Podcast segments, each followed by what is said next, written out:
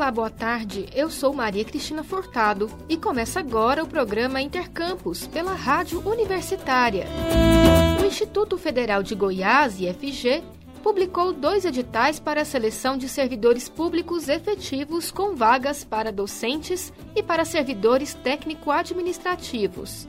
As vagas são para a reitoria do IFG em Goiânia e para 13 campos da instituição. O Instituto Verbena da Universidade Federal de Goiás, UFG, é responsável por realizar o concurso público do IFG. Os editais dos processos seletivos podem ser consultados na página do Instituto Verbena. As inscrições estarão abertas a partir da semana que vem. CAPES disponibiliza a pesquisadores artigos sobre a varíola dos macacos. A repórter estagiária Maria Fernanda Ribeiro traz mais informações. Vamos acompanhar. Cientistas e profissionais da saúde que atuam no combate à varíola dos macacos agora podem acessar gratuitamente o conteúdo produzido sobre a doença.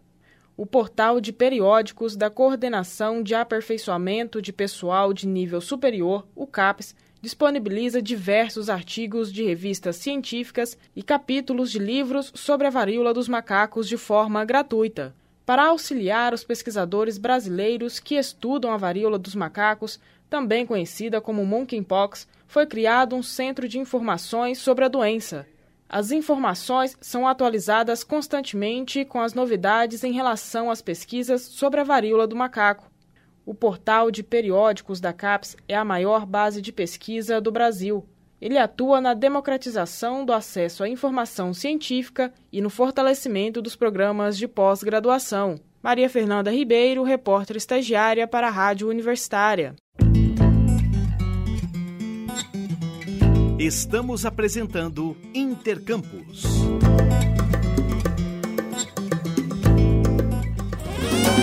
Pró-Reitoria de Pesquisa e Inovação, PIP-UFG, divulgou o resultado da distribuição das cotas de bolsas institucionais da modalidade PIBIC, do edital PRPI número 02/2022, do Programa de Iniciação à Pesquisa Científica, Tecnológica e Inovação da UFG para o período 2022-2023. As bolsas serão concedidas pelo Conselho Nacional de Desenvolvimento Científico e Tecnológico, CNPq, chamada CNPq número 21/2022 PIBIC, e pela Universidade Federal de Goiás. O período para indicação dos orientandos, bolsistas e não bolsistas, e para a confirmação do termo de aceite pelo estudante no SIGA-A é até o dia 11 de setembro. Para os orientadores contemplados com bolsa CNPq, é importante alertar as estudantes indicados para ficarem atentos ao e-mail, que será enviado pelo CNPq para que forneçam seus dados bancários e confirmem a implementação da bolsa na plataforma Carlos Chagas. Indígenas mulheres lutam pelo direito de todos ao bem viver. Wairacunas defendem seus territórios como garantia de suas percepções de mundo contra a exploração e a favor de direitos a todos. Vamos acompanhar a reportagem de Gabriel Mendelli da Rádio USP. Com o objetivo de discutir o papel da indígena mulher na sociedade, Bom, antes de continuar o texto, deixo claro a inversão na ordem dos adjetivos, pois é importante para elas serem identificadas primeiro como indígenas. Então, voltando, antes de discutir o papel da indígena mulher na sociedade, um grupo de mulheres lideradas por Aline Caiapó e Bárbara Flores Burucrem criaram o um movimento das Wairacunas. O termo vem da língua aimara e significa mulheres da ventania. Algumas lideranças indígenas, como Márcia Mura, do coletivo Mura de Porto Velho, e doutora em História Social pela USP, foram convidadas para ingressar no grupo. Elas foram fazendo esse, esse envolvimento né, de outras mulheres, fazendo essa chamada para a gente poder estar tá juntos, fortalecendo, fortalecendo umas às outras, né? E justamente dentro dessa toda essa percepção que eu estou colocando aqui, né, que a gente se interligue, né, com as nossas mulheres ancestrais, né, traga essa força da, das nossas mulheres ancestrais e que a gente recupere, né, nossa nossa ancestralidade, nossos saberes, nossa força, né, a partir dessas nossas mulheres antigas e que a gente ocupe os espaços que a gente acha que deve ser ocupado, né?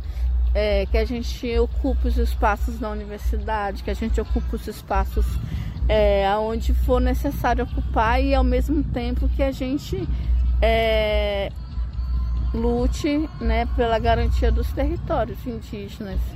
A principal pauta do movimento é a luta pelo território e a demarcação das terras indígenas, tanto as terras tradicionais, que pertenciam aos povos indígenas antes da chegada do colonizador, quanto as terras que os indígenas foram obrigados a reinstalar-se quando foram expulsos de suas áreas originais.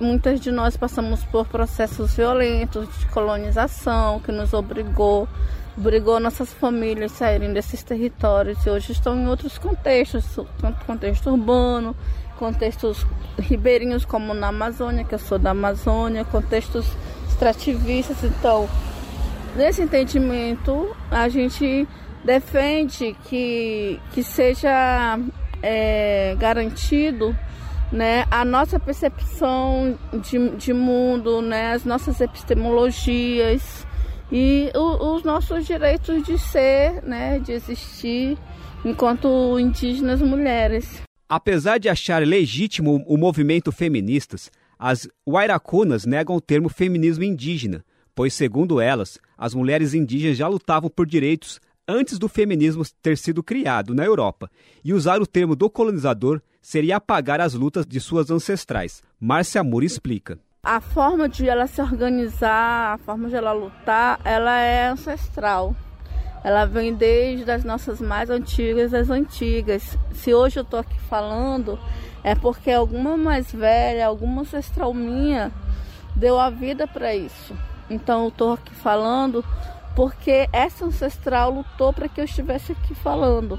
Então é não é simplesmente não é simplesmente não que eu esteja é, dizendo que não tenha é, importância as pautas das mulheres não indígenas. Eu acho que tem sim formas de pontos que a gente pode dialogar, né? Pontos que a gente pode somar e fortalecer. Mas existem diferenças, né?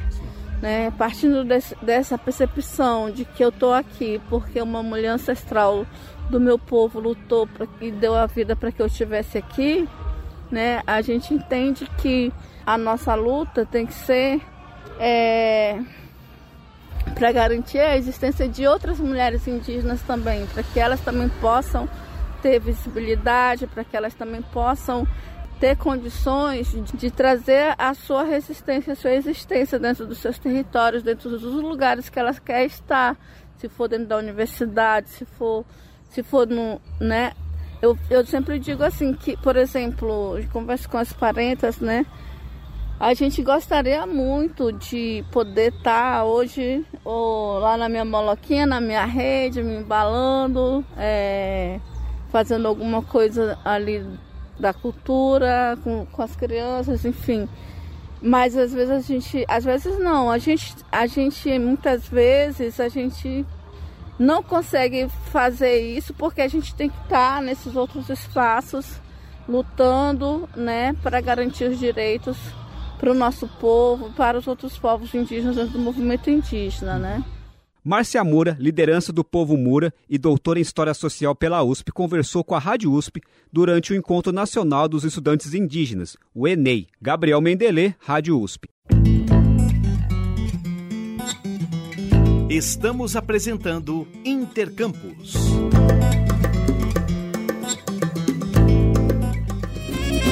A Unicamp encerra hoje o período de inscrições para o vestibular 2023 com ofertas de 2.540 vagas em 69 cursos de graduação.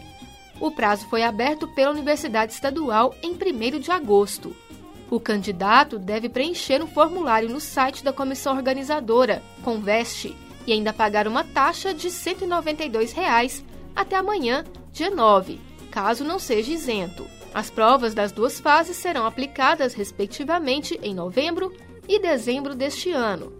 A comissão organizadora informou que a primeira fase terá avaliação em 6 de novembro e a segunda fase será realizada pela primeira vez no mês de dezembro, nos dias 11 e 12, período em meio à realização da Copa do Mundo no Catar, entre 21 de novembro e 18 de dezembro. O calendário foi definido de maneira conjunta entre responsáveis pelos vestibulares das universidades públicas de São Paulo, para evitar que datas coincidam e ainda facilitar a participação dos candidatos nos exames. O diretor da comissão, José Alves de Freitas Neto, explicou que a Unicamp teve cuidado ao verificar as datas, para evitar exames nos dias de possíveis Jogos do Brasil. Para a universidade, a antecipação da segunda fase de janeiro, como ocorreu até a edição anterior, para dezembro, permite o término do ciclo de provas dos estudantes no mesmo ano e há tempo suficiente para correção e convocações. A primeira lista de aprovados será divulgada em fevereiro de 2023, com matrícula online no período entre os dias 7 e 9. O semestre letivo começa no mês de março e a Unicamp prevê até oito chamadas de candidatos aprovados no processo seletivo. O exame segue a logística do vestibular anterior. As provas da primeira fase ocorrem em 31 cidades de São Paulo, além de Belo Horizonte, Minas Gerais, Brasília, Distrito Federal, Curitiba, no Paraná, Fortaleza, no Ceará e Salvador, Bahia. Os sistemas institucionais da UFG, incluindo o portal UFGNet, SIGA-A, CIPAC, SIGRH e outros, estão indisponíveis até hoje para manutenção, tendo em vista a necessidade de migração dos servidores de bancos de dados. O e-mail institucional e o SEI não serão afetados e estão disponíveis normalmente. As informações são do Centro de Recursos Computacionais, SERCOMP, e da Secretaria de Tecnologia da Informação, SET. O Intercampus de hoje fica por aqui. Voltamos amanhã ao meio-dia e meia. Nossa programação você acompanha pelo rádio nos 870 AM, pela internet no site radio.fg.br ou pelo aplicativo MinUFG. A seguir temos mais jornalismo com o Universitário em Forma. Nos trabalhos técnicos de hoje, contamos com Ana Cláudia Rezende, Jorge Barbosa e Tiago Damaso. Obrigada pela audiência. Até mais.